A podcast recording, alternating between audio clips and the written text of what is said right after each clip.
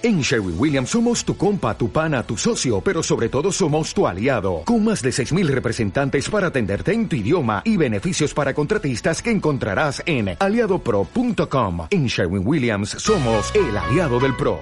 Muy buenas tardes, bendiciones, bienvenido al canal Curso de Teología, canal oficial del seminario TA.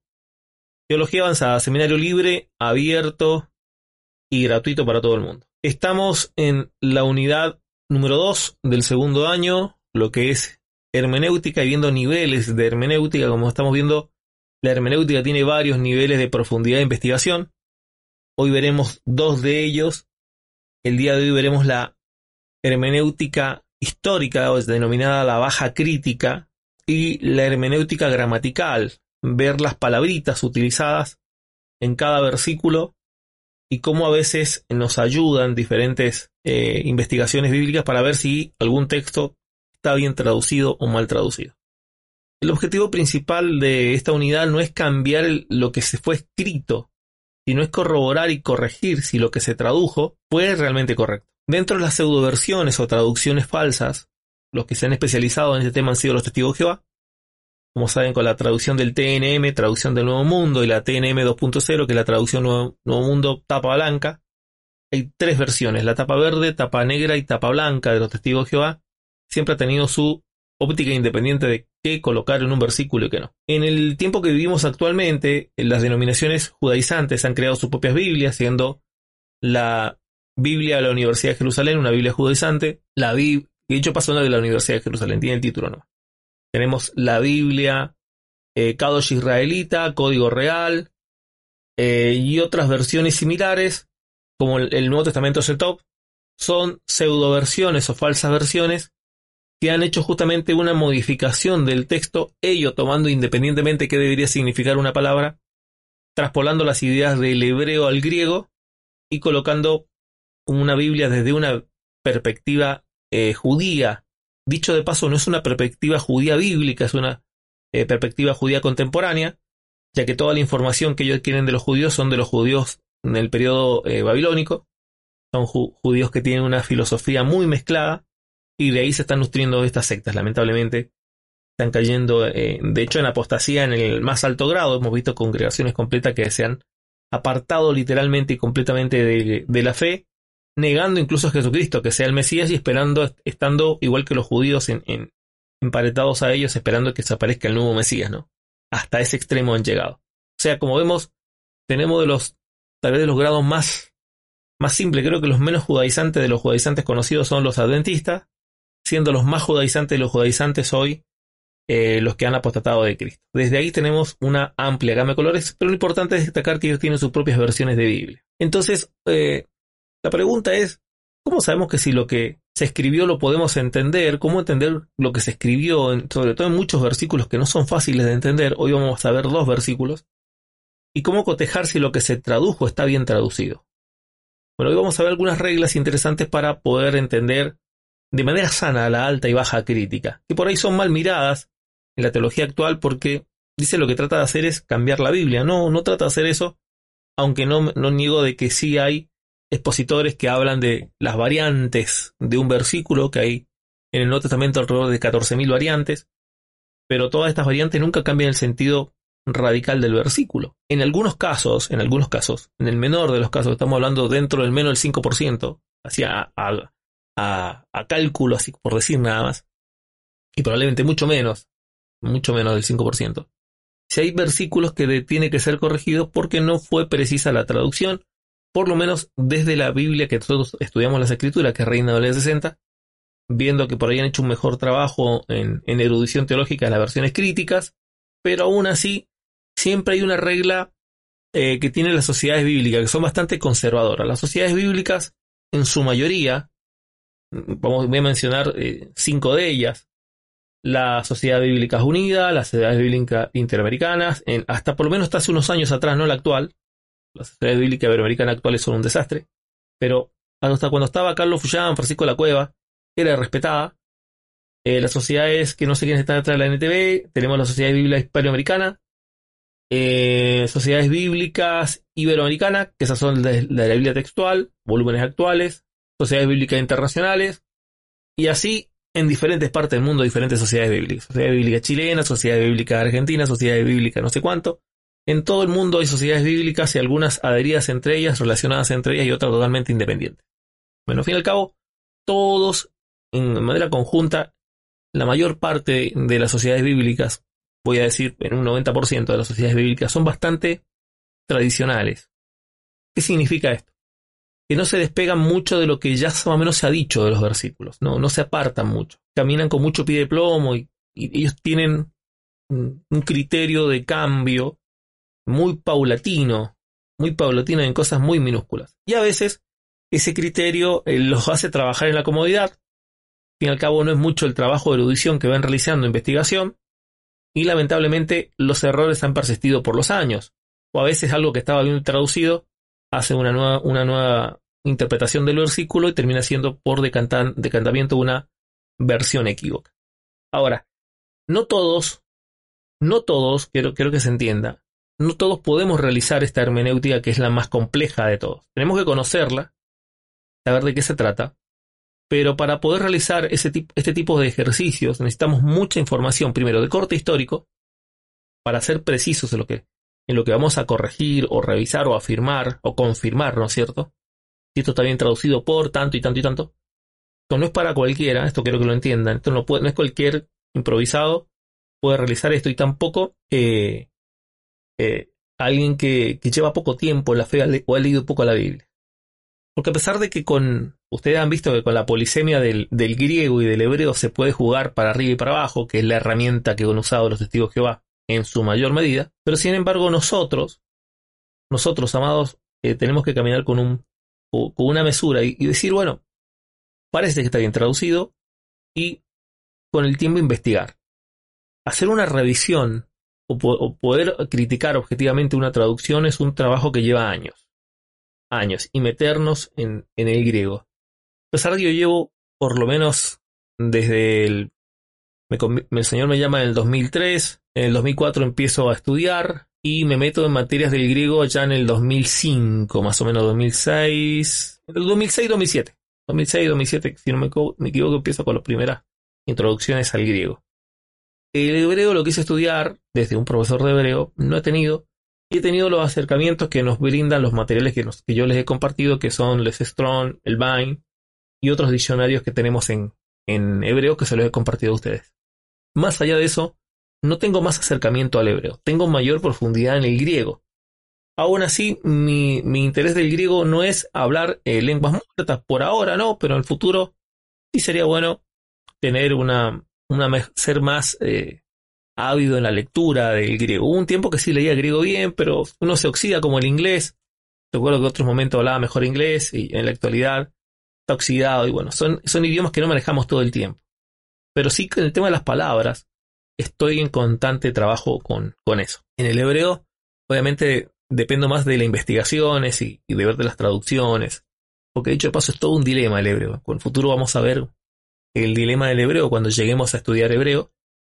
En la introducción al hebreo vamos a ver que es todo un dilema, es complejo. En todo este proceso siempre la investigación es, algo que nos debe eh, caracterizar y ver si, si, vamos por buen camino. Pero ¿cómo saber? ¿Cómo, ¿Cómo saber en verdad si lo que se dijo y lo que se tradujo está bien? Porque al fin y al cabo sabemos que lo que tenemos es una traducción.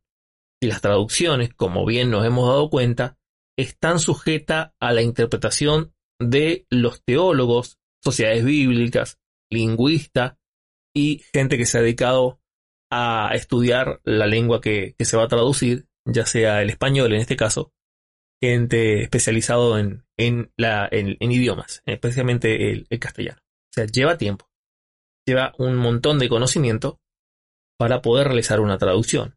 Y a veces nos preguntamos cómo hicieron la traducción Fidelio de Reines y Plenio Valera, con nosotros analizamos un proceso y que las primeras traducciones sí tenían un montón de errores y las revisiones han ido corrigiendo esos pequeños detalles que han tenido en, qué sé yo, en cuestiones gramaticales, en cuestiones de artículos, pronombres, sustantivos y demás.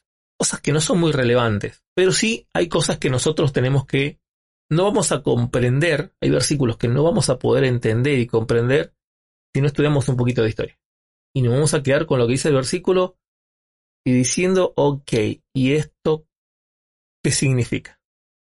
Bien, para eso nos metemos en la pizarra número 9 de las pizarras que vamos, de las tres pizarras que vamos a revisar hoy día, y en la pizarra número 9 tenemos el primer ejemplo. El contexto histórico, también denominado baja crítica, cada texto tiene un marco histórico del cual muchas veces nos ayuda a entender lo que dice el pasaje. También vamos a ver en otro ejercicio como el contexto geográfico, que no es parte de esta clase, pero también puede decirse que es parte de la historia, como era la historia geográfica, la, la distribución del pueblo en ese momento y nos ayuda a entender algún pasaje. Ejemplo, vamos a partir con un versículo. Y acá yo les tiro la pelota a ustedes. Lucas 16, verso 9. Y yo os digo, son palabras de Jesucristo, ganad amigos por medio de las riquezas injustas, para que cuando éstas falten, os reciban en las moradas eternas. Estos son palabras de Jesucristo. Como decía un programa mexicano, que alguien me explique, que alguien me explique, por favor, lo que significa este pasaje. Usted, hermano y hermana, ¿qué entiende de este pasaje? Ganad, amigo, por medio de las riquezas injustas, para que cuando éstas falten, os reciban las moradas eternas. ¿Qué entiende usted por este versículo? Cambio. Hola, profe, Dios le bendiga. Yo acá recién, recién llego del trabajo, hace minutos, así que enganchado justo a la clase.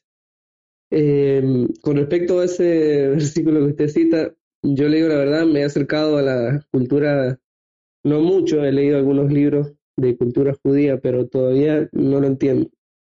Así que si algún hermano lo puede explicar, eh, vendría de 10 cambios. Pero analicémoslo así, como, tal cual como dice, sin rompernos mucho la cabeza. Vamos a realizarle las hermenéuticas conocidas. Ganar amigo por medio de las riquezas injustas. Sabemos que si son las riquezas, es hablando de dinero, qué sé yo, todo lo que aborda riquezas, propiedades, tierra y demás. Injustas, se está diciendo que lo que es injusto. Ok, podríamos decir, qué sé yo, tiras robadas, dinero robado, salto a un banco. Ese es el sentido más plano que podemos entender el pasaje. Estamos entendiéndole primero leyendo el pasaje, solamente leyendo el pasaje. Para cuando esta falte nos reciban las moradas eternas. Ok, hagamos la hermenéutica clásica. Primera pregunta. Veamos si nos ayuda la hermenéutica clásica a entender esto. ¿Dónde empieza la idea del pasaje y dónde terminaría? Vamos a, a ver si las herramientas que tenemos nos sirven. Vamos a las preguntas. Cambio. ¿Dónde empieza el pasaje y dónde termina? Adelante. No se olviden que lo que tenemos que ver ahora es el contexto inmediato. Contexto inmediato. ¿Dónde este versículo, dónde empieza las ideas de este versículo, de lo que está hablando y dónde terminaría? Cambio. Eh, profe, puede ser que comience Jesús en el capítulo 15. Cambio. Ok, en el capítulo 15 dice el hermano Manuel. Alguien dice que podría ser en el 16, en el 14. Adelante, cambio. Doctor, yo no le entiendo lo que quiere decir en el versículo. Ganad amigos por medio de las riquezas injustas. Cambio. Justamente estamos haciendo el ejercicio. Estamos primero eh, ubicando las herramientas ya aprendidas el día de ayer. Estamos preguntando de dónde empiezan las ideas, el contexto inmediato de este versículo, dónde empiezan las ideas sobre lo que está hablando Jesucristo en este pasaje. Perdón, profesor, disculpe que se me fue el versículo porque no tenía la palabra. Aquí encontré la Biblia, no traje la que corresponde, pero voy a intentar. Eh, a ver, profe, por favor, cambio. Lucas capítulo 15. No, Lucas capítulo 16, verso 9. Y yo os digo, ganad amigo por medio de las riquezas injustas, para cuando éstas falten, os reciban las moradas eternas. La primero que tenemos que resolver es dónde empieza las ideas relacionadas con este versículo. Profe, yo veo en el capítulo 15, versículo 3, que comienza diciendo parábolas a, unos escribas y fariseos que se le acercaban y, murmuraban eh, de Jesús. Pero en el capítulo 16 dice que ya con esa parábola se dirigía hacia sus discípulos. Em, lo que sí me cuesta entender de que si ya él se dirige directamente a ellos o lo estaban escuchando todos. Cambio. Mm, interesante pregunta. Interesante pregunta.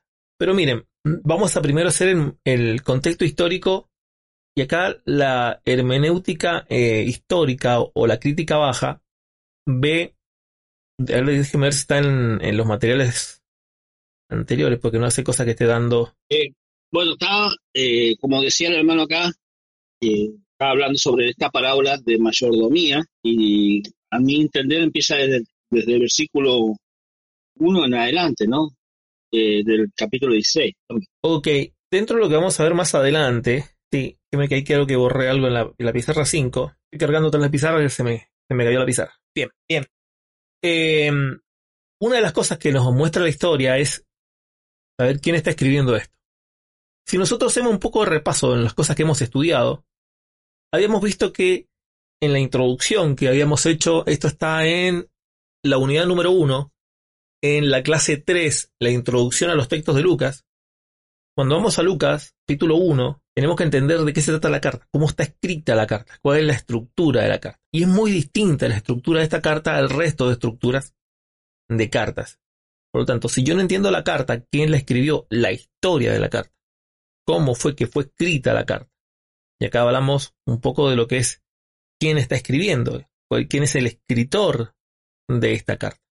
Bueno, el escritor es Lucas, pero ¿cómo la escribe? Hay una frase interesante que nos vaya a ayudar a entender, que son los primeros versículos. Puesto ya que ya muchos han tratado de poner en orden la historia de las cosas que vosotros han sido ciertísimas, tal como se lo enseñó desde el principio que vieron con sus ojos y fueron ministros de la palabra, me ha parecido a mí, después de haber investigado con diligencia todas las cosas en su origen, escribirlas por orden. Oh excelentísimo eh, Teófilo.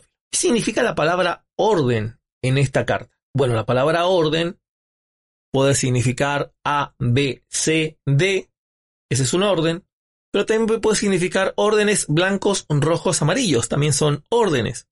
Y también orden podría decir, bueno, las vocales por un lado y las consonantes por otro. ¿Sí? Esos son diferentes tipos de orden. El mayor error de entender Lucas es creer que orden significa cronología. Trata de colocar un orden cronológico, como por ejemplo el de Mateo. Y si analizamos cronológicamente la carta de Mateo, quien es un testigo ocular, versus la carta de Lucas, que no es un testigo ocular, es un eh, cronista historiador, funciona como, un investigador, un trabajo de investigación, ah, como estilo lo hace Sherlock Holmes, investiga porque él no fue testigo de estas cosas, él lo dice en el primer versículo. Por lo tanto, ¿qué significa orden en el versículo 3? Bueno, orden es agrupar las cosas por tomos. Trata de llevar un orden cronológico, pero no es cronología fundamental lo que él trata de decir, sino órdenes de sucesos. Coloca las parábolas por un lado, las historias por otro lado, las enseñanzas por otro lado, los milagros por otro lado y así va haciendo esas agrupaciones. Entonces, orden para Lucas es qué cosas Cristo dijo. Lo que está ordenando en Lucas, y tenemos que ver en Lucas 16, que es un siglo ordenado de parábolas. Son todas parábolas que las ordena. Él juntó todas las parábolas de Jesucristo y las vamos a encontrar la mayor parte de parábolas del capítulo 14. Del capítulo 14, desde el verso 7, acá empieza a hablar de todas las parábolas. La mayor parte de parábolas está entre el 14 y el 16, si no me equivoco. Las 14 y 16 encontramos la mayor parte de parábolas. Ahora, parábolas, historias, analogías, comparaciones y demás. Todas las agrupa en este siglo. De hecho, si usted compara los otros cuatro evangelios, Juan, el evangelio de Mateo y Marcos, no coincide este orden como un concepto cronológico. Por lo tanto, entendemos que orden para Lucas es agrupa enseñanzas, parábolas, narraciones, historias, en grupos, milagros y demás. Ese es el orden que trata de llevar Lucas. Entonces ahí tenemos el contexto histórico de cómo está formada la carta. Por lo tanto, este ciclo de parábolas son aleatorias, no son cronológicas. Por lo tanto, Lucas 16 parecería que empezara en el versículo 14, pero no, no es en el versículo 14 porque no es ahí donde Cristo empezó a hablar de parábolas, sino que las dijo en diferentes momentos. Por lo tanto, Lucas 16 lo tomamos como un trozo individual. ¿Por qué? Porque es una parábola que fue dicho en un, contexto muy distinto a las otras parábolas. Las parábolas siempre tienen su contexto y su razón de ser. Lucas no le coloca tanto la razón de ser, sino coloca el siglo de parábolas. Y aglomera parábolas y dice, bueno, acaban las parábolas. Este sector voy a colocar las parábolas. Eso es orden. Eso es orden para Lucas. Entonces, aunque pareciera que estuviera en el 14 o en el 15, como bien Manuel decía, no, en realidad empieza en el 16.1 y termina puntualmente cuando termina la parábola. Cuando termina la parábola y la enseñanza va a terminar justamente en el 13. En el 14, eh, la ley del reino Oigan también de otras cosas, es otra enseñanza que la colocó a continuación del 6.3. Que bien, o podría haber estado en realidad dicho sucesivamente o en otro momento y la colocó en este siglo de enseñanzas, parábolas, retóricas, refranes y demás. No sé si ese primer punto lo entienden. Esta estructura de Lucas es exclusiva de Lucas. Ningún otro escritor hace este orden. Sí es netamente cronológico narrativo en el texto de Hechos, pero acá no. Orden no es cronología como la que vamos a ver en Mateo. No sé si les queda claro el primer concepto, para aclarar de qué se trata. Y esto es historia. Si no conozco esta historia la carta, yo no sé dónde responder la pregunta que teníamos en la hermenéutica clásica. ¿Dónde empiezan las ideas de este versículo y dónde termina? Sin esa información no sabría dónde tomar. Si tomarlas del 14, tomarlas del 15 o tomarlas del 16, no, no sabemos. Y acá la historia de la carta, la información de la carta, esto es un trabajo histórico, me ayuda a responder la pregunta de hermenéutica clásica. Y acá pueden observar que sí se mezclan las, los niveles de hermenéuticas entre ellos. Se sustentan unos a otros. Así que hemos sorteado el primer problema. ¿Dónde empieza la pregunta? ¿Cómo respondemos la pregunta? Este versículo está introducido desde el verso 1 hasta el verso 3. Termina la idea. Cambio. Una vez que hemos resuelto la primera pregunta, vamos a leer el pasaje, vamos a, a ver dentro del contexto inmediato qué podría llegar a significar este versículo. Había un hombre rico que tenía un mayordomo y este fue acusado ante él como disipador de sus bienes. Te digo una acusación. Este está desparramando tus bienes. Veamos de qué manera lo hace. Verso 2. Entonces le llamó y le dijo, ¿es esto que oigo acerca de ti? Da cuenta tu mayordomía porque ya no podrás ser más mayordomo. O sea, literalmente le está diciendo, hasta acá nomás, usted trabaja conmigo. De claro que esta persona no es un esclavo, si hubiese sido un esclavo, las palizas le hubiese llegado. Estamos hablando de una persona contratada, un mayordomo. Lo primero que tenemos que investigar es qué significa mayordomo en este versículo. Estamos viendo crística histórica. ¿Qué es un mayordomo? Para nosotros, un mayordomo es una persona que va con una bandeja en la mano, que abre la puerta de una casa y, bueno, recibe a las personas y, bueno, lleva las llaves. Pero no se ve que un mayordomo en, de nuestra cultura tenga las capacidades de eh, dispersar los bienes o las riquezas de, del amo. Por lo tanto, no estamos hablando del mayordomo que nosotros conocemos. Y lo primero que le hacemos, vamos a saltarnos al tema que viene, que es que vamos a ver qué significa mayordomo en el, griego. La palabra ioconomos, que significa distribuidor de la casa, empleado de capacidad eh, oficial, tesorero, también se utilizaba como una figura predicadora en el Evangelio, administrador, curador, y eso nos da una idea distinta. O sea, históricamente, un mayordomo, por las acusaciones que tiene, está claro que no es lo mismo que nosotros pensamos como un mucamo. Es algo mucho más que eso. Estamos hablando de un administrador.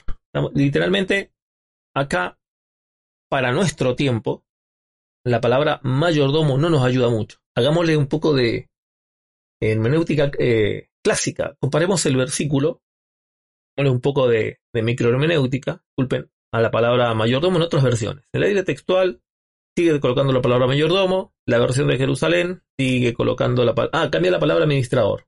Bien por Jerusalén. Jerusalén da un acierto y nos da luz de qué persona estamos observando en el texto. La versión NBI, administrador, muy bien NBI, excelente. Y DHH, Dios habla hoy del 96, no se olviden que esa es la versión que usamos. Y un mayordomo, mantiene la idea de mayordomo. Así que sin ninguna duda, vamos a, ir con el texto con la versión de Jerusalén, con la versión eh, de Jerusalén, que nos traduce como un administrador. Y lo acusan de malbaratar su herencia. He cambió radicalmente. Malbaratar y disipar como repartir es, es una idea que podría ser un poco distinta, que nos podría dar un poco de luz. Por lo tanto, vamos a cambiar en nuestra Reina Valera la idea de mayordomo por administrador. O sea, es un alguien que administraba los bienes del amo y los estaba disipando, lo estaba distribuyendo. ¿Por qué? Porque alguien haría eso.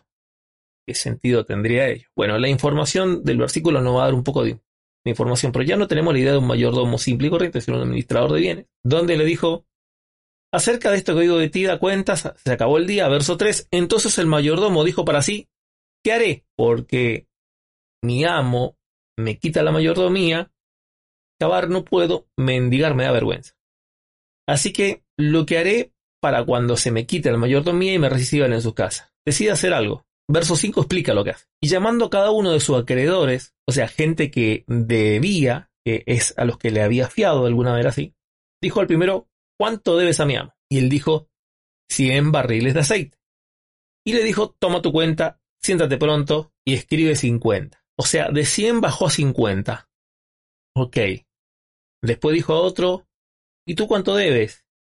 Y él le dijo, 100 medidas de trigo. Y él le dijo, toma tu cuenta, escribe 80. Y alabó, fíjense que la expresión en el verso 8, esto es lo que más llama atención. Y alabó el amo al mayordomo malo por haber hecho sagazmente, porque los hijos de este siglo son más sagaces con el trato de su semejante que los hijos de luz. Y yo os digo, ganad amigo por medio de las riquezas injustas, para cuando éstas falten, os reciban en las moradas eternas. Esto tenemos que relacionarlo con la hermenéutica clásica, lo que hemos visto anteriormente. ¿Qué es lo que ha hecho el mayordomo? ¿Qué me podría explicar en términos sencillos, simplificar este relato y explicármelos con peras y manzanas? O sea, lo primero que tengo que hacer es simplificar. ¿Quién me podría explicar en, en buen español o con un ejemplo, una ilustración, lo que pasó en este versículo?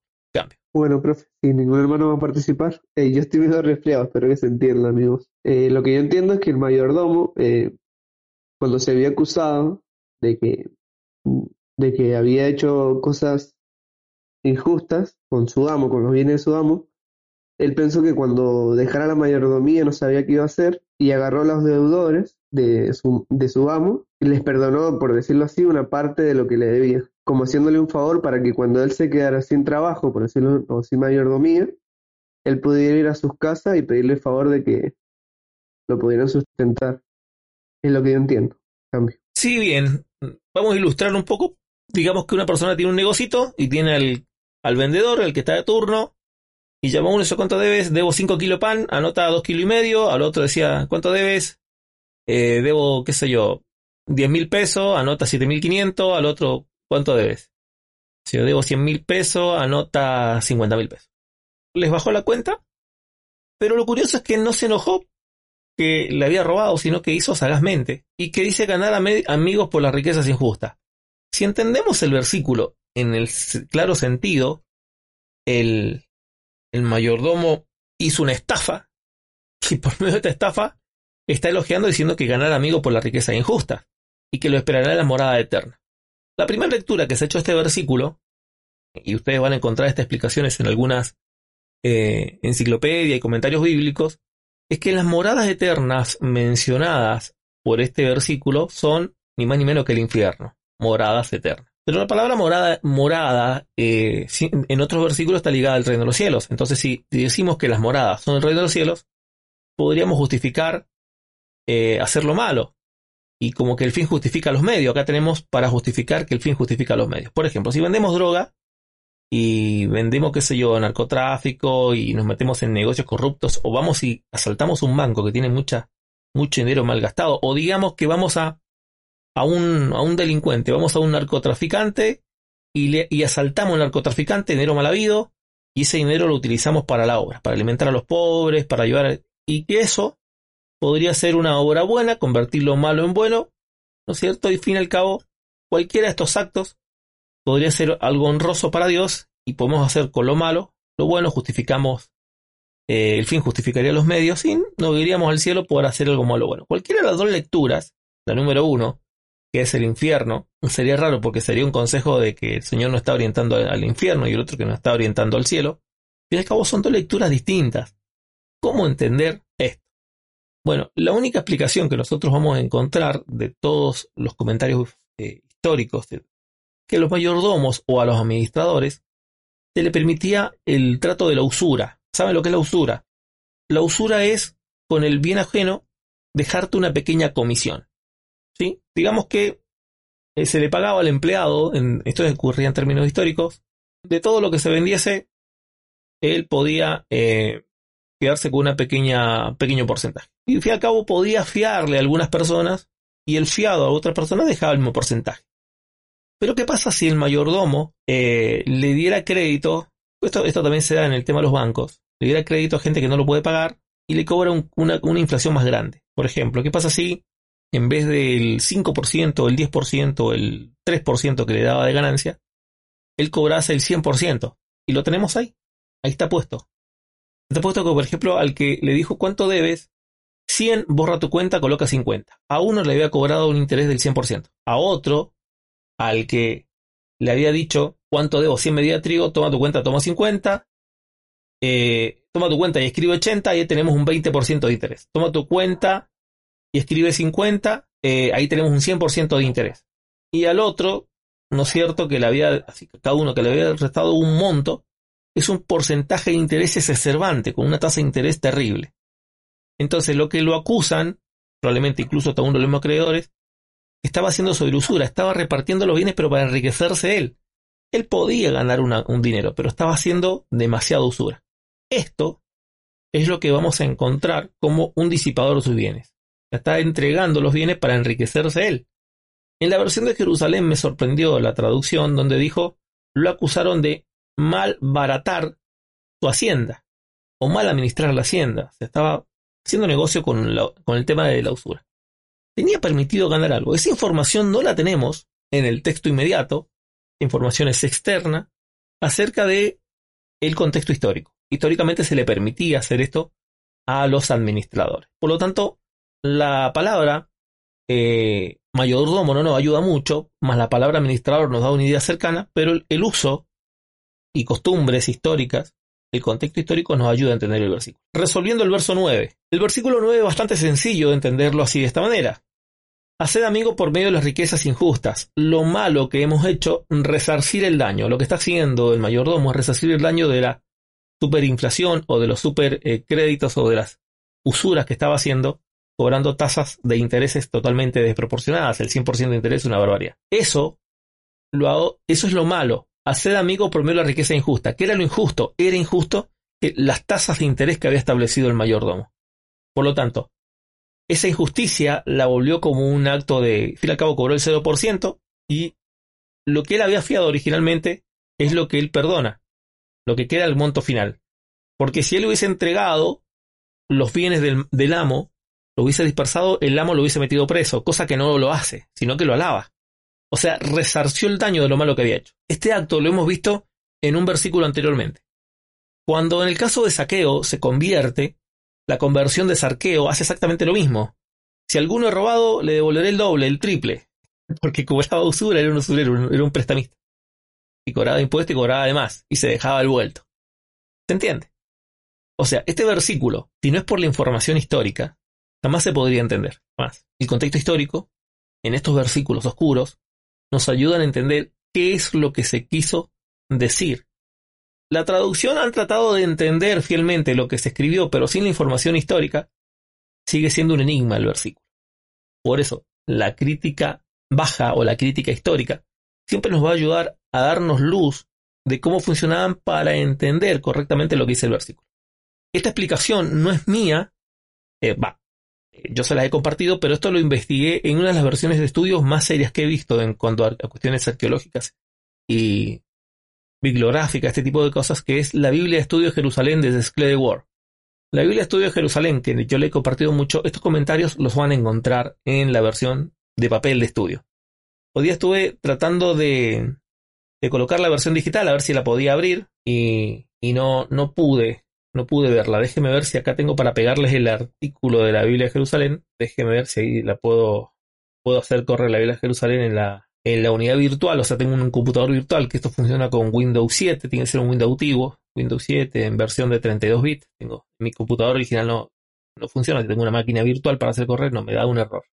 Bueno, cuando solucione el error les voy a pegar el, eh, la nota de estudio de Jerusalén para que ustedes las tengan en la... O sea, sí, la historia, la investigación histórica de los versículos nos ayudan a dar luz a un texto. Y este texto, si no fuera por la información histórica, nadie lo puede entender. Queda como un texto enigmático. Qué bien, se dice, bueno, te vas para el cielo o te vas para el infierno. Si te vas para el cielo, el fin justifica los medios. Si te vas para el infierno, al fin y al cabo, el Señor está alabando y es una recomendación del Señor, vete para el infierno. No tiene lógica para ningún lado, cualquier lectura que hagamos. Por lo tanto, investigar la historia de los textos bíblicos, sus usos, costumbres, su cultura, eh, todo nos va a ayudar a entender el versículo bíblico. Doctor, disculpe, yo no le entendí eh, donde dice para que os reciban en las moradas eternas, esos, ese va a ser eh, las, moradas e, eternas que se refiere a el infierno, había mencionado, cambio. Ok, hermana Sofía, les recomiendo que vuelva a escuchar el audio después de la explicación para que vuelva a escuchar toda la explicación completa. No, eh, está hablando del cielo. La recomendación del Señor es, ir al cielo y, la, y lo que está convirtiendo en malo es la sobreusura que estaba haciendo el mayordomo. La sobreusura es lo que él está perdonando y esta sobreusura que está perdonando es ganar amigo por la riqueza injusta. ¿Qué es lo injusto? ¿Cuál fue la riqueza injusta? La sobreusura. De 50 barriles de aceite había cobrado 100, el 100%, el 50, el 100, el 100 de interés. Está bien, yo te fío un litro de aceite, pero yo te voy a cobrar dos litros de aceite. Eh, eso si quieres llevártelo, así te lo llevas.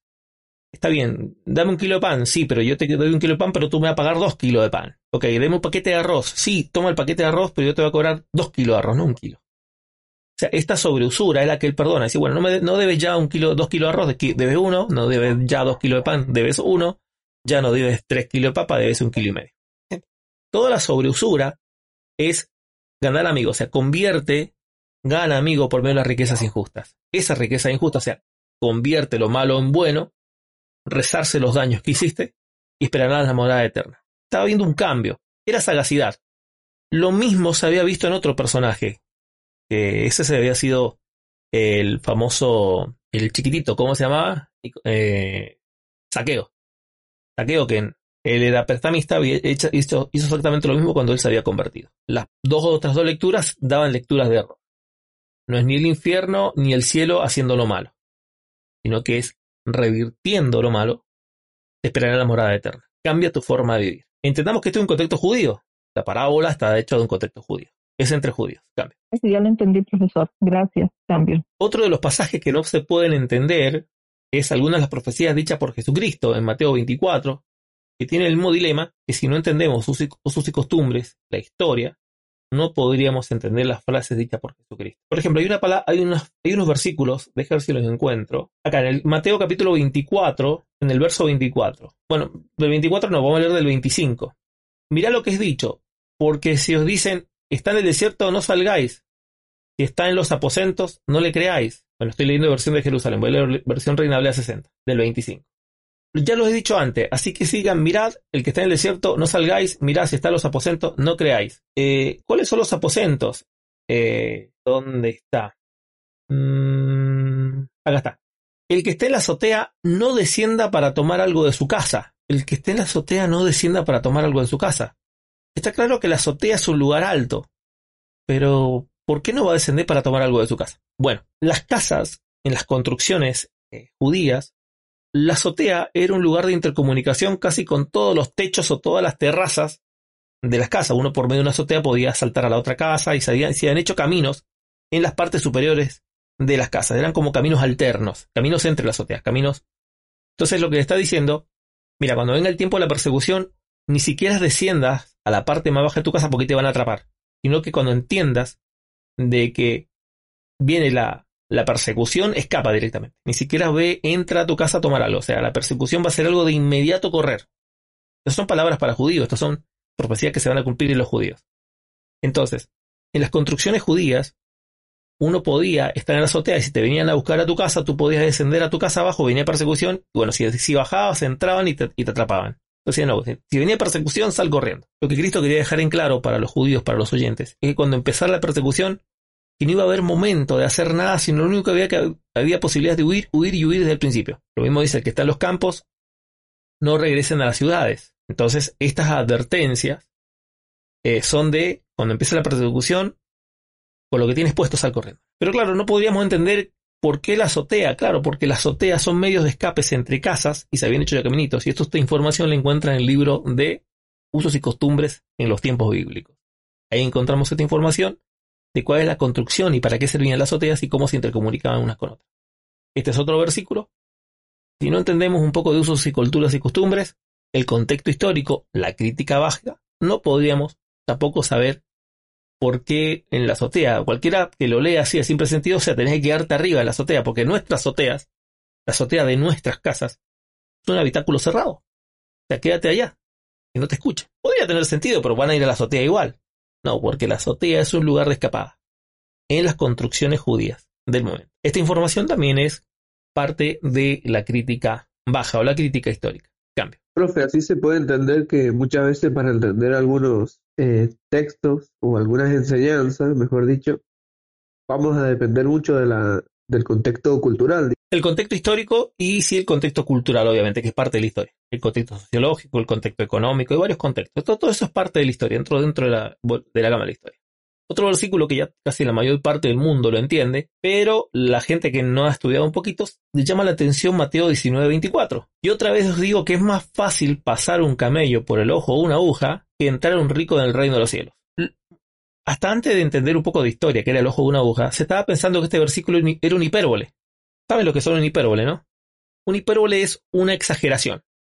Bueno, tenía sentido tomarlo de manera hiperbólica. Cristo estaba haciendo una exageración, que un camello, o sea, algún, bicho gigante podía pasar por un ojo de una aguja, era una exageración, que era más fácil eso eh, que entrar un rico del reino de Dios. O sea, literalmente imposible, un rico no va a entrar.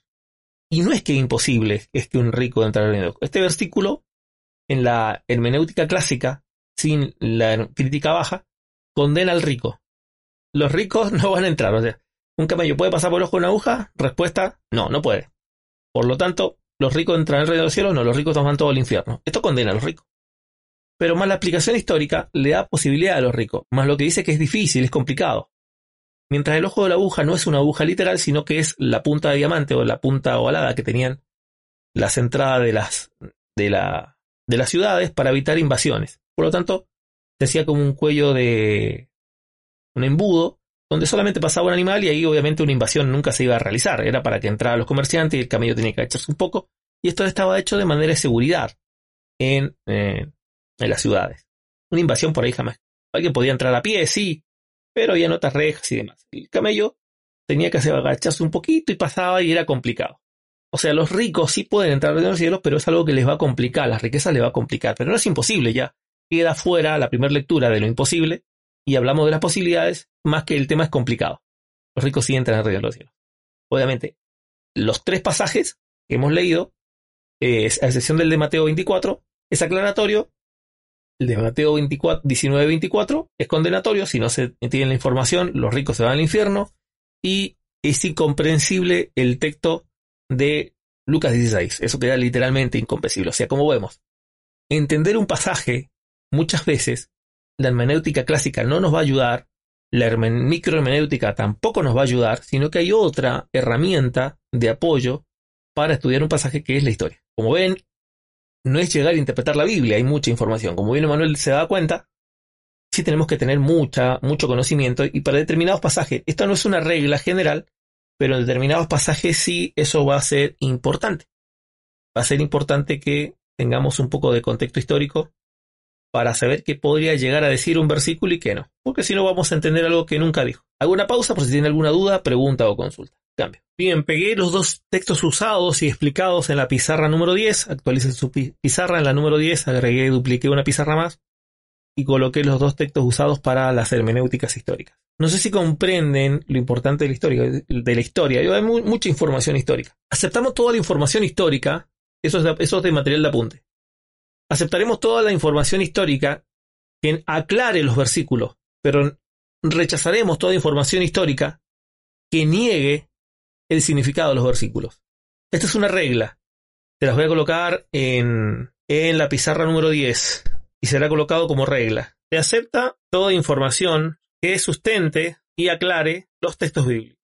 Y se rechaza todos los datos históricos que niegan los pasajes y los anulan. ¿Hay información de ese tipo?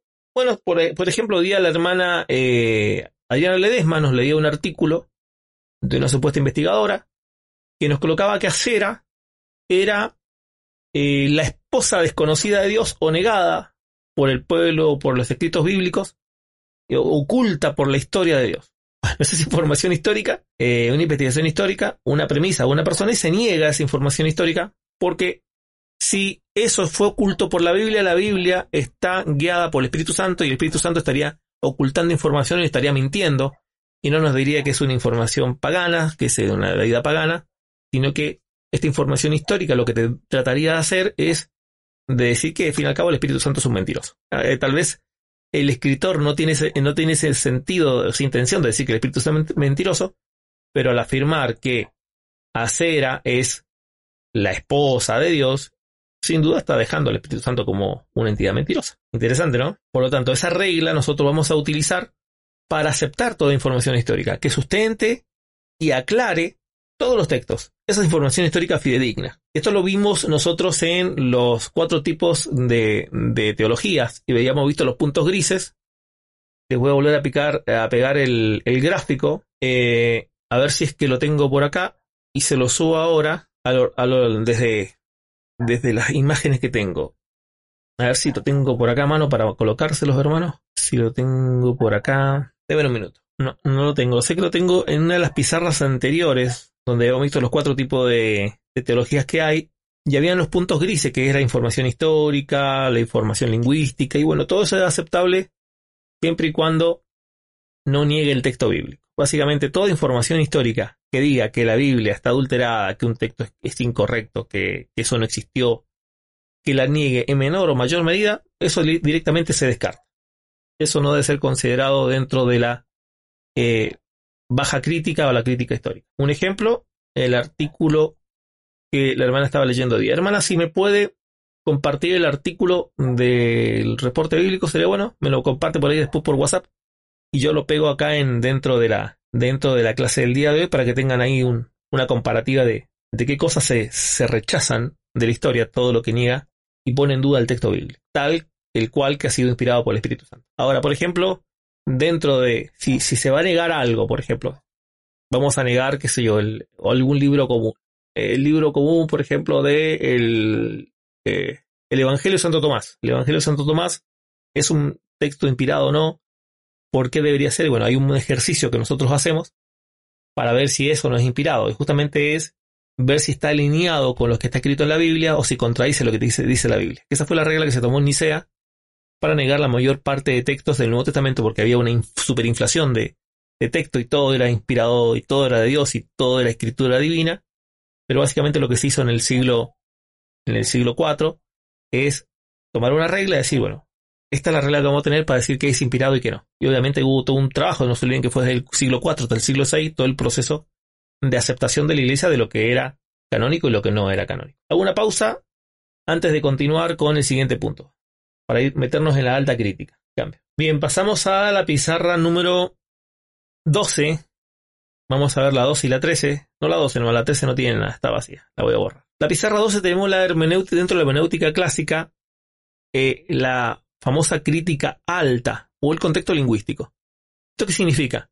Es cada texto tiene una palabra específica en el idioma original, ya sea el hebreo o el griego. Y muchas veces eh, la traducción no es precisa en la traducción de una palabra, dando a entender una cosa distinta en el texto que leemos. ¿Cómo saber si está bien traducido el pasaje? La regla de traducción de la Biblia es que la Biblia se corrige a sí misma, dándonos a entender qué debería decir un texto y qué no. De esta forma podemos afirmar las traducciones o corregirlas. O sea, al tener una visión completa de la Biblia y conocer la mayor parte de conceptos teológicos claros enseñados por la Biblia, podemos ver si lo que se tradujo de una palabra, ya, ya porque la polisemia es amplia, o sea, lo que puede significar una palabra en el griego o en el hebreo, pueden ser muchas cosas, y ver cuál de esas palabritas se escogió para traducirla al español, al inglés o al idioma que sea, ver si fue correcto. Y ver, ver si fue correcto el pronombre, ver si el verbo utilizado ya sea en activo o en pasivo, que eso lo vimos en gramática, está bien, bien, bien usado. Como vemos, desarrollar una versión bíblica, una traducción bíblica, es todo un trabajo que lleva a ciertos errores. Si ustedes leen la primera versión de Reina Valera, la famosa Biblia del oso, ustedes se van a caer de espalda. Lean, les recomiendo que la bajen, que la lean. Eh, en, el español nuestro, ¿no es cierto? Aunque no es igual, no, es lo mismo, pero por lo menos se van a acercar y van a ver la gran cantidad de imprecisiones que tiene la traducción y cosas que están mal.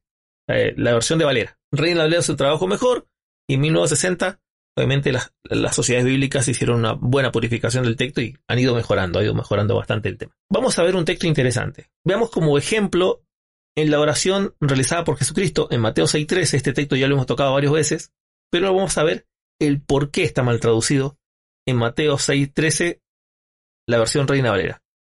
No nos metas en tentación, mas líbranos del mal, porque tuyo es el reino, el poder, la gloria por los siglos de los siglos. En el más claro español entendido, ¿qué significa este pasaje? Bueno, este pasaje, desde el claro español, le estamos pidiendo al Padre que simplemente tenga misericordia y no nos metas a tentación. O sea, literalmente le pedimos al Padre en la oración, de acuerdo al español, que no nos meta en tentación. Eso es lo que traduce Reina Valera. O sea, el Padre nos mete en tentación. Suena raro. Para los que hemos leído mucha Biblia, suena raro. Al que no ha leído mucha Biblia, esto puede parecer normal. Que el Padre no nos meta en tentación, que tenga misericordia de nosotros, que no nos tiente. Pero los que hemos leído bastante Biblia, eso suena mal. Hay algo raro en el texto. La pregunta es por qué. Bueno, para eso vamos a revisar la palabra original. Tiene un pequeño gráfico ahí, en Mateo 6.13, donde leemos Cayun y hay una palabra, la tercera, la palabra Iferos, que es la G1519 y la G5342. Significa llevar adentro, literal o figuradamente. Hacer introducir, llevar, meter y traer. No nos dejes caer en tentación, líbranos del mal. Se traduce en la versión de Jerusalén. En la Biblia textual, no nos metas en la prueba. Cambia tentación por prueba. Que sí es posible que el Padre nos pruebe. No nos deje caer en tentación. En NBI me gusta más la traducción, donde dice que en la tentación no nos deje caer. No nos dice que nos libre, sino que no nos deje caer. Ok. Y en la Dios habla hoy, en el mismo verso dice, no nos metas, no nos dejes caer, con entre paréntesis, en tentación. Líbranos del mal, del maligno. Básicamente, las versiones, a excepción de NBI, no nos deje caer en tentación, que parece la más correcta, tiene un problema. Porque si al fin y al cabo el padre nos mete en tentación y el padre nos mete en prueba, eso da un resultado contradictorio a dos ideas claras que la Biblia nos ha entregado en otros versículos. Déjeme ver si los tengo en las otras versiones. Tengo cambiada las jambar. Ahí está. Actualicen la pizarra y estamos otra vez en la pizarra 12. En la pizarra 12. En... Estaban al, intercambiadas las pizarras. Si leemos en otras versiones bíblicas, ¿sí? o en otros textos, comparando Mateo 6:13, no nos metas en tentación, ¿qué pasa con 1 Corintios capítulo 10, verso 2 al 13? Así que el que piensa tan firme, mira que no caiga, no nos ha sobrevenido ninguna tentación que no sea sobrehumana, pero fiel es Dios, que no nos dejará ser tentados más allá de lo que puede resistir, sino que dará también juntamente con la tentación la salida para que podáis soportar. O sea que en la tentación el Padre no la está enviando, sino lo que está enviando es la salida. Ok, si leemos a eso, le agregamos Santiago capítulo 1, verso 12 al 15, la idea queda mucho más clara. Bienaventurado el varón que soporta la tentación, porque cuando haya sido resistido la prueba, recibirá la corona de vida, que Dios ha prometido para los que le aman. Cuando alguno es tentado, no diga que es tentado de parte de Dios. Entonces, si no es tentado de parte de Dios, Mateo 6:13, sin ninguna duda, está mal traducido, porque Dios no tienta a nadie. Y lo dice el nuevo versículo, porque Dios no puede ser tentado por el mal, ni Él tienta a nadie, sino que cada uno es tentado por su propia concupiscencia. Y Santiago da la respuesta de cómo somos tentados. Somos tentados por nuestra concupiscencia y atraídos y seducidos por lo que está por dentro nuestro. Entonces, la concupiscencia, después de haber dado y concebido a luz el pecado, el pecado, siendo consumado, da a luz la muerte. Santiago capítulo 1, verso 12 al 15. Punto número 1. ¿Dios nos, tenta, nos tienta? No. Por lo tanto, por la información misma que nos da la Biblia, entendemos que el texto está más traducido. Cuando hacemos la exégesis a la palabra eisferos, que está, déjeme ver si está en este, en este pasaje o en el que viene, en el anterior, en la pizarra número 11, en la actualización, eisferos sería llevar dentro. Y la pregunta es, ¿quién lleva dentro? En nuestra versión se ha puesto como el verbo en pasivo. Nosotros recibimos la acción de ser tentados por parte del Padre, en el verso 13, según Reina Valera. Más qué pasaría si cambiamos el verbo de ser tentados de pasivos a activos, que nosotros realizamos la, la acción. Si cambiamos el verbo eiferos como en vez de pasivo activo, realizando nosotros la acción, no recibiendo la acción nosotros, automáticamente es no nos dejes entrar en tentación. ¿Por qué? Porque el que realiza el proceso de entrar por la puerta de tentación o por la puerta de salida, Dios dice que envía eh, en el verso de Corintios que Dios no dejará sentado mañana lo que pueda resistir, sino que también juntamente con ella dará la salida. O sea, si la salida es la que presenta Dios, y la que presenta Satanás es la entrada, la decisión de tomar la salida o entrar en tentación es nuestra. Por lo tanto, lo que estaría pidiendo Jesucristo y enseñando Jesucristo es que por nuestra humanidad no nos deje entrar en tentación. Ya que hay fe los llevar dentro y el que se lleva dentro la tentación somos nosotros, no Dios, está claro que el verbo está mal puesto en pasivo recibiendo la acción, sino que es el, mismo haciendo la acción. Pero como digo, el, griego es tan complejo y a veces una simple palabra podría, una simple acción de verbo en pasivo y activo cambia radicalmente el, significado del texto. Por lo tanto, al final tiene la traducción propuesta, esta sería la ORB, Holguín Revisión Reina Valera.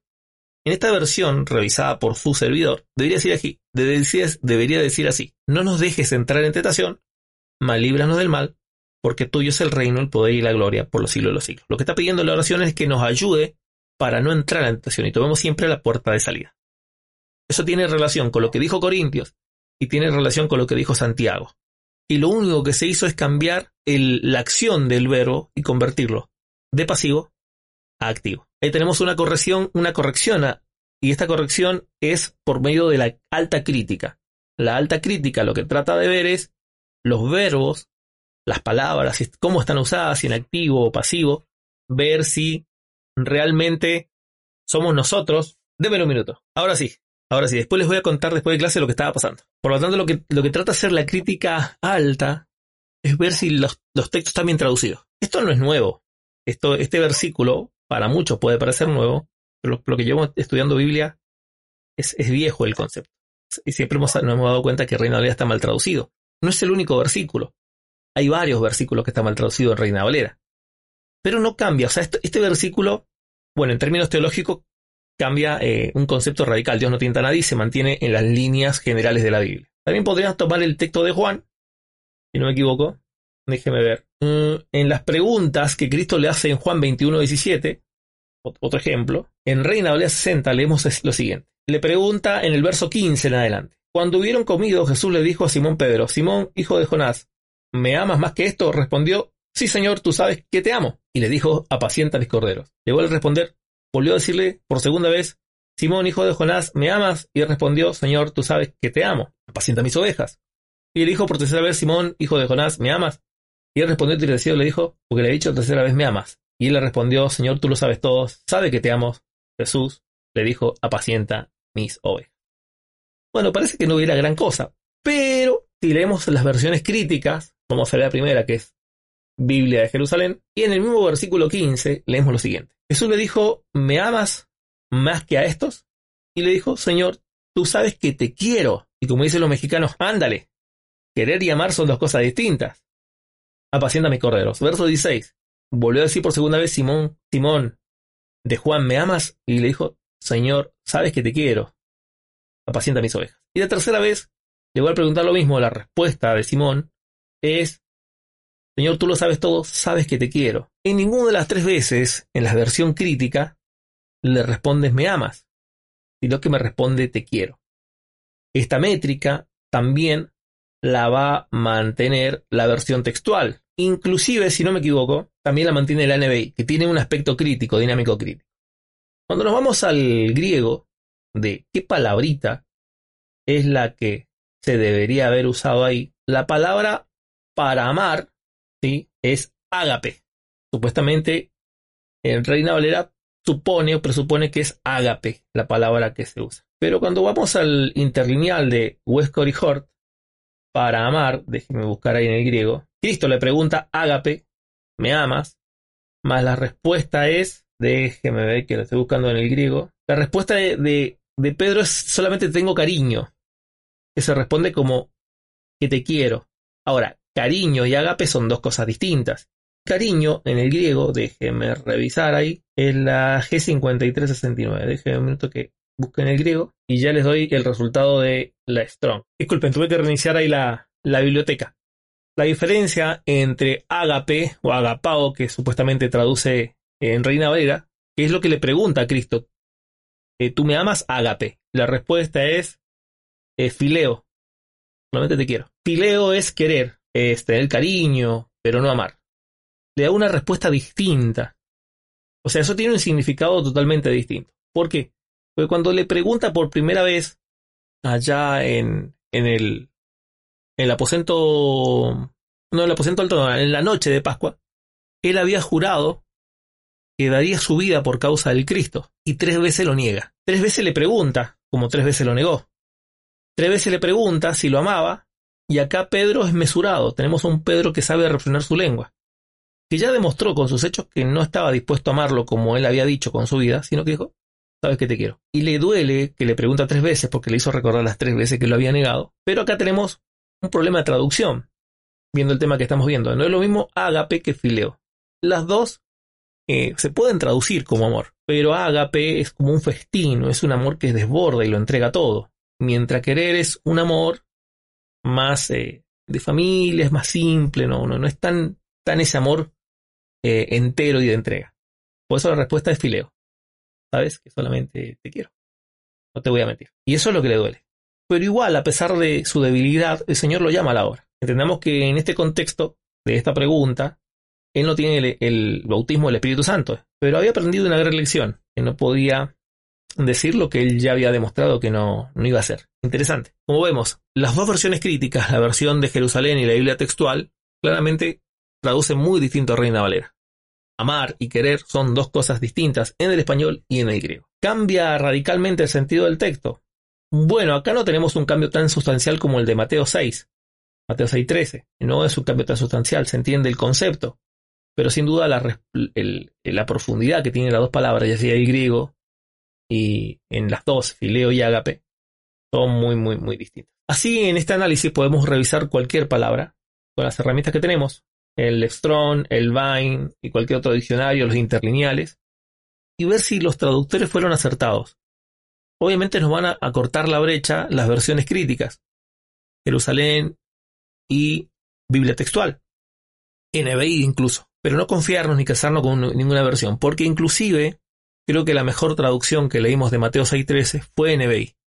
Aún así, no era precisa en el sentido del griego. No es, eh, no es un cambio radical del texto.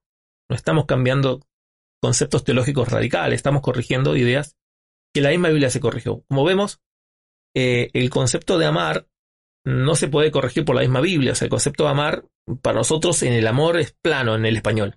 En el griego cambia la idea muy distinta. Pero sí podemos corregir ideas como Mateo 6.13. ¿Cuántas ¿Cuántos versículos como Mateo 6.13 que son realmente eh, complicados para la teología? Tener Reina Valera de Mateo 6.13, si no lo corregimos. Si es complicado, es un texto que debería ser corregido en cualquier versión. Déjeme ver si la versión del 95 realizó la corrección solamente para revisar dónde está Reina Valera 95. Así que por acá la tenía. Acá la, tengo. la encontré. Vamos a ir al texto de, de, Mateo y ver si hicieron la corrección en Mateo capítulo 6, 6, 13. Déjeme revisar. No nos meta en tentación, no, mantiene la misma línea. Mantiene la misma línea. Como ven, lo que les decía es una realidad. Las sociedades bíblicas no se juegan mucho en cambios sustanciales en los textos. Son muy eh, eh, tradicionalistas, muy conservadores y no van a hacer muchos cambios en el futuro, probablemente no, no los veamos. Probablemente nosotros, esta generación o la generación que viene, va a hacer cambios sustanciales, no yéndose a lo liberal, ojo, ¿eh? no yéndose al tema de cambiemos toda la Biblia, no, haciendo correcciones así, minuciosas, detalladas, mesuradas, que tengan razón, que tengan lógica, que tengan coherencia. Hago una pausa antes de terminar esta clase, ya que no va a ser tan larga como las otras. Cambio. Buenas tardes, profesor. ¿Me permite un comentario? Cambio. Bendiciones, pastor Enrique. Adelante, claro que sí. Bueno, este, nosotros, o algunos de nosotros, o yo, uh, he aprendido en base a que, pues nosotros somos predicadores, vamos a llamarle autodidactas, ¿no? Y que hemos tenido que ir estudiando de acuerdo a cómo vamos creciendo.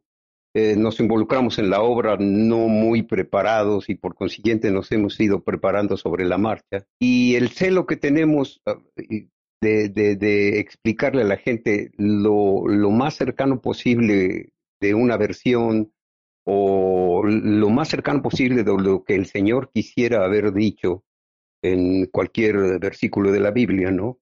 Nos ha llevado a tener varias versiones de la Biblia. Ahora, Eastwood y todo esto nos da muchas herramientas, ¿no?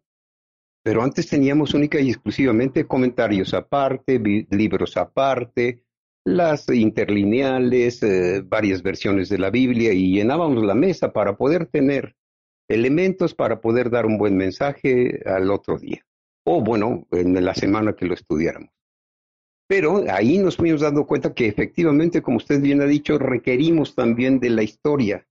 Y no nada más es Flavio Josefo, o sea, hay cualquier cantidad eh, de información histórica que nos hace ver el contexto, nos hace ver cómo se veían las cosas desde otro punto de vista y en ese momento llegamos también a conclusiones.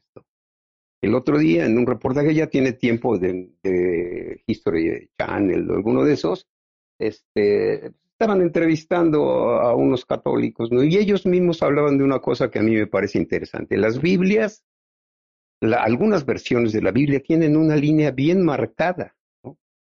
Por ejemplo, del Vaticano. Y aquí yo dije, bueno, porque ellos fueron los que tomaron esta frase, ellos dijeron, hay que tener mucho cuidado con las traducciones porque en ocasiones no solo están mal traducidas, sino que además están diciendo o traduciendo ya deliberadamente lo contrario de lo que se supone que el original dice. Y ellos sacaron una frase que a mí se me quedó. Nada más que esa frase es para ellos. ellos eh, eh, uno de los que estaban ahí entrevistando dijo, sucede que a veces los traductores son traidores, y lo dijo en italiano. Dijo, traductore traidore. Y yo dije, ah, caray, el burro hablando de orejas, porque ellos son, en esencial, los principales que a veces han cambiado uh, lo que originalmente, o al menos los originales con los que cuentan, han cambiado lo que realmente se quiso decir en la versión de la cual están sacando esta traducción. Entonces nosotros hemos tenido que estudiar y yo creo que, que, que eso es lo que hay que hacer, ¿no? Ver realmente eh, todas las versiones posibles, las traducciones, cómo se puede realmente, cuántos usos se le puede dar una palabra. Esto ya es una, una labor que tenemos que hacer y nosotros la hemos hecho en base a esto, ¿no? A estar lo más apegados posible, por supuesto guiados por el Espíritu de Dios, a, poder dar un buen mensaje, un mensaje no tergiversado. Un ejemplo, y también viene a colación, es el caso de esto del amor agapes y el amor filos, ¿no? O sea, nosotros nos enseñaron o arrastramos, no sé si en otros lados, pero aquí arrastramos por décadas la idea de que hay tres amores, ¿no? Y, nos dicen, hay tres amores, el amor uh, filos, del cual usted acaba de hablar hace rato, el amor uh, ágape y eh, el amor eros. Y esa es la idea que hemos venido arrastrando y, la continuamos eh, transmitiendo, como usted bien dijo, a las generaciones posteriores. Y ahí sí yo tuve que hacer algún ajuste porque ya no me gustó, yo me sentía incómodo pensando que, o sea, con la idea de que hay tres amores, y definitivamente. Amor eros, no, no es amor, es atracción, son feromonas, son hormonas, son eh, cuestiones meramente biológicas, atracción, en fin, pero no es amor. Y bien, ahorita me gustó mucho esa traducción del amor filos, ¿no? Que no es amor, es cariño, afecto, ¿no?